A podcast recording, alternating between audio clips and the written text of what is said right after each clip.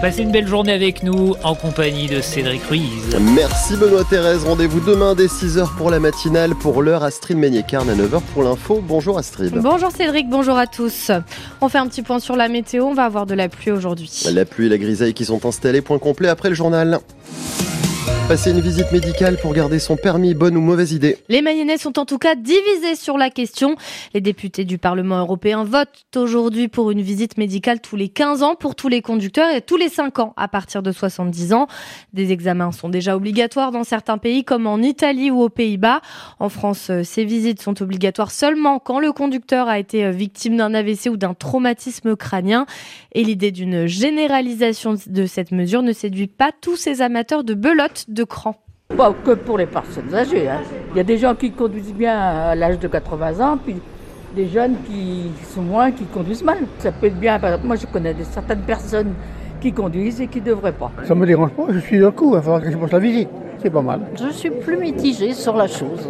Parce que je pense que chacun prend ses responsabilités. On sait si, si on voit bien, si on n'entend pas. Donc euh, je suis un petit peu sceptique parce que faut pas non plus euh, dire que c'est les personnes plus âgées qui ont le plus d'accidents. On se fait contrôler quand même de temps en temps par notre passage chez notre médecin. Mais, bon, quelquefois, il y a peut-être des choses qui ne détectent pas, peut-être euh, dans nos capacités de conduire. Plutôt pour. Si on a un problème, c'est notre médecin traitant qui va, le, qui va nous, nous le dire. Alors donc c'est à partir de là qu'il nous faut passer une visite, mais c'est tout. Mais autrement, on n'a pas passé une visite tous les 15 ans. C'est nul. C'est nul donc pour ces euh, des associations comme la prévention routière ne sont pas non plus euh, pour euh, ces visites médicales obligatoires. Les détails sont à lire sur francebleu.fr. Quatre mois de prison avec sursis pour un conflit de voisinage qui dégénère. Un jeune homme condamné hier par le tribunal judiciaire de Laval en juin dernier à Vimartin-sur-Orte, excédé par les bruits de moto de son voisin, il le frappe à coups de binette. L'homme a depuis été diagnostiqué bipolaire et suit un lourd traitement. Explication à retrouver sur francebleu.fr. C'est la journée de la Mayenne au salon de l'agriculture aujourd'hui. France Bleu est sur place. On suit Clarisse Frigoul depuis tôt ce matin dans les allées euh, du salon de, les allées du salon et au parc des expositions de la Porte de Versailles à Paris. Eh bien l'ambiance est toujours très tendue, notamment aux abords du stand Lactalis. Hier encore, le géant du lait a été la cible des agriculteurs. Des militants de la Confédération paysanne ont déployé des banderoles et sont venus avec une vache.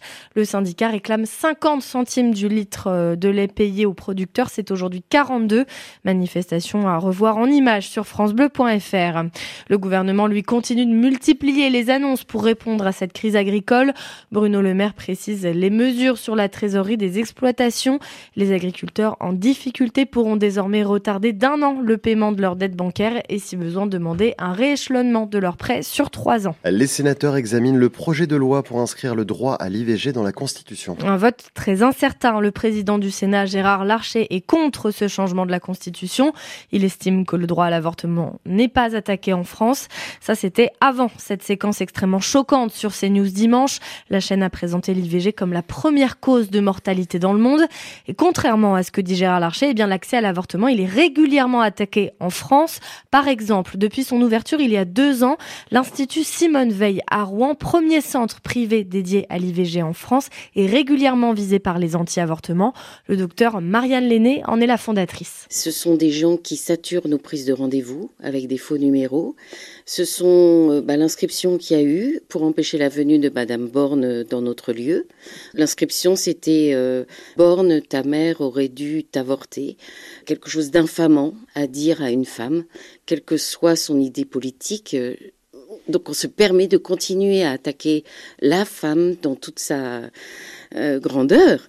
Quelle horreur. Et là, nous venons d'être hackés sur notre site ivg-rouen.fr où les patientes, dès qu'elles euh, vont sur le site, ça arrive sur une page de pornographie. Donc j'ai porté plainte et je ne sais pas encore euh, comment l'enlever. Enfin voilà, donc ça reste très difficile d'exercer dans des conditions aussi hostiles et des faits tellement graves dans la société. Et en 2022, après un premier vote sur l'inscription de l'IVG dans la Constitution, les sénateurs mayennais étaient très partagés. La sénatrice centriste Elisabeth Doineau avait voté pour, son collègue LR Guillaume Chevrolier avait voté contre.